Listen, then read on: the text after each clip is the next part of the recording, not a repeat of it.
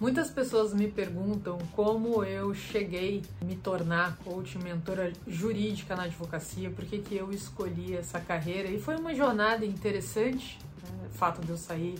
deixar de ser advogada para seguir nesse outro caminho, uma,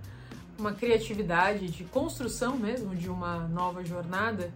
E começou muito por conta dessa ideia de valores. Valores é aquilo que sustenta a gente na nossa vida, é aquilo que está aqui dentro aquelas bases que a gente tem que dão as direções e fazem com que a gente tome decisões que façam sentido ou às vezes até decisões que acabem se afastando da gente, o que gera uma infelicidade, o que gera um mal-estar. E comigo acabou sendo assim, muita gente eu vejo isso com muitos clientes meus também, advogados, acabam fazendo direito por um certo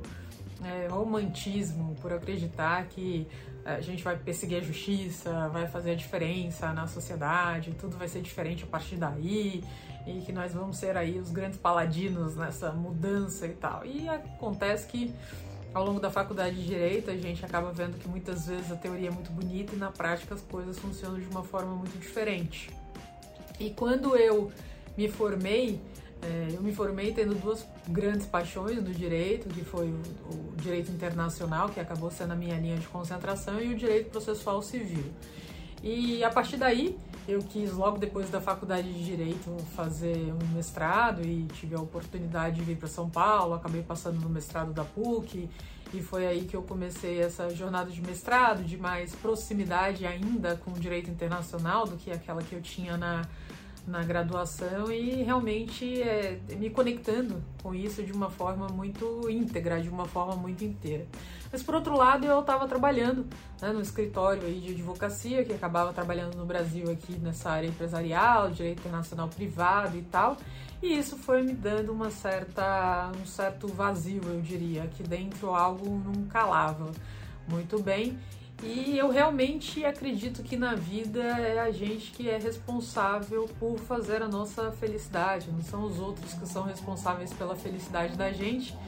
E que a vida é muito curta, então nós que temos aí que ser capazes de perseguir esses objetivos. É, além disso, né, um detalhe que a gente passou muito recentemente é, na, na pandemia, o fato desse trabalho de home office, que é algo dentro dos meus valores também, uma das coisas que sempre me pegou muito foi essa questão da flexibilidade, que é um valor muito forte para mim. Então, quando eu começo a trabalhar, eu sento, desenvolvo o meu trabalho é, de uma forma bem focada e acabo também dentro disso terminando de uma forma mais rápida, sem ficar enrolando, para, toma um cafezinho, para, bate papo com alguém, para, sei lá, algumas pessoas lá do meu escritório desciam e eu fumar um cigarro, coisas desse tipo, coisa que é, eu não costumava fazer. Eu sentava, trabalhava e, né, quando acabasse ali o meu trabalho, às vezes parava só para um almoço, coisas desse tipo, mas acabava tocando isso de uma forma muito rápida e muitas vezes para cumprir horário, a linha do presenteísmo, eu tinha que ficar no escritório de advocacia. E isso foi realmente me consumindo muito, embora eu estivesse trabalhando num lugar com pessoas muito bacanas, com lideranças muito bacanas, com muita perspectiva de crescimento, mas definitivamente não só essa linha do direito internacional privado e não direito internacional público, essa coisa de expatriados, de ONU, de você né, ter uma, uma interface internacional para ajudar pessoas das mais diferentes formas, como também essa linha da falta de flexibilidade, foram coisas que é, foram minando a minha motivação, o meu interesse, a minha vontade de continuar ali. Bom, como na época não tinha uma pessoa que fazia um trabalho como o meu, de coaching, de mentoria jurídica e tal, eu acabei realmente saindo do escritório de advocacia e acredito que na vida a gente tem que deixar as portas abertas aí, né? Olhar para trás e o caminho ser aquele caminho verde, florido. Aliás, é uma coisa que eu sempre é, troco muito com os meus clientes, com as pessoas com as quais eu trabalho sobre isso. Você cuidar para, especialmente nesses momentos de transição que às vezes né? Nem todo, nem todo mundo está feliz com esses acontecimentos. Buscar fazer de uma forma verdadeira, tendo muito cuidado com as pessoas, o lugar que você está saindo, etc. Sempre que isso for possível, investir, porque o mundo é muito menor do que a gente imagina e a gente construir um caminho que a gente olha para trás e vê aquele, né, aquele jardim com flores e tal, realmente pode fazer a diferença lá na frente, ao contrário de quando a gente vai ali colocando muros e atrapalhando esse nosso caminho de desenvolvimento e crescimento por uma falta de inteligência emocional. Bom, Então, nessa conversa aí de saída do escritório de advocacia, é, os sócios viraram, falaram para mim que se eu quisesse voltar daí a um ano, a minha cadeira estava lá e tal, mas eu realmente tinha ali dentro de mim, cheguei a comentar isso para eles, que eu achava muito difícil isso acontecer, porque eu realmente, é, enfim, esse vazio tava num buraco negro aqui dentro, assim, e, e eu realmente precisava descobrir. E aí fui fazer um pouco de TV, teatro, cinema, para é, poder me conhecer um pouco mais. Foi quando o coaching surgiu na minha carreira e de fato a partir daí é, eu encontrei esse significado, né? uma coisa que é, se colocava em, conexão com os meus propósitos, que é de fato impactar a vida das pessoas de uma forma bem direta, bem objetiva no dia a dia e também não me colocar numa posição que eu precisava tomar lados, coisa que é, o advogado não é um ser imparcial, né? A gente precisa ali estar do lado defendendo os interesses do cliente, etc. Então, eram coisas que pegavam nos meus valores. E aí, é, as pessoas me perguntam se, se eu fiz as escolhas, o que, que eu acho disso hoje, se eu fiz as escolhas corretas, o que, que eu teria mudado. Veja, não que eu tivesse mudado, eu não, não mudaria não, mas com certeza é, eu não tinha dentro dos meus valores dessa questão do autoconhecimento, que foi um outro vídeo que a gente que eu acabei trazendo aqui, a importância do autoconhecimento. Definitivamente eu percebi que o meu problema não era com, com os anos mais para frente, né? Eu entendi que os meus problemas não eram com o direito. Na verdade, era como eu estava exercendo advocacia, e isso acaba sendo algo que eu encontro muito recorrentemente com os meus clientes. As pessoas estão ali infelizes no seu trabalho, às vezes estão consideram que estão infelizes com o direito, e na verdade é, o problema está naquele ambiente de trabalho porque tem determinada liderança que não é uma liderança legal. Às vezes a pessoa está atuando numa área do direito, já peguei clientes que falam: Ah, Olivia, eu não gosto do direito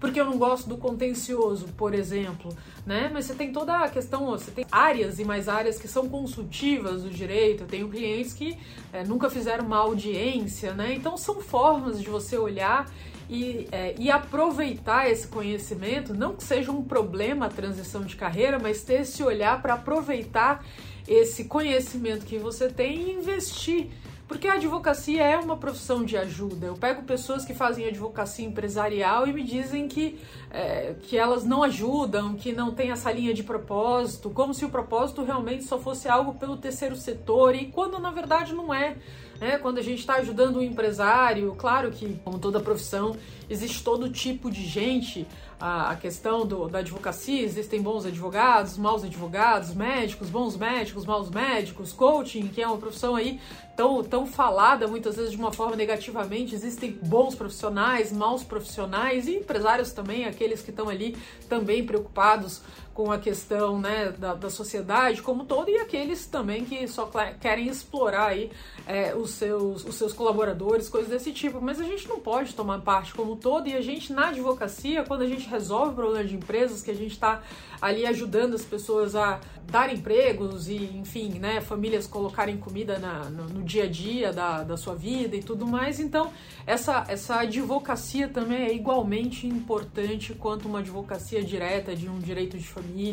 ou um direito previdenciário ou qualquer coisa, uma, advocacia de terceiro setor ou de sustentabilidade de um direito ambiental, qualquer coisa nesse sentido acaba, é, enfim, sempre esse propósito, essa entrega, essa ajuda, né, é a gente entrega com o, o, nosso trabalho, não é quando a gente está em férias ou quando a gente está curtindo ali uma paisagem na praia, mas com o nosso trabalho efetivamente que a gente ajuda os outros. Então,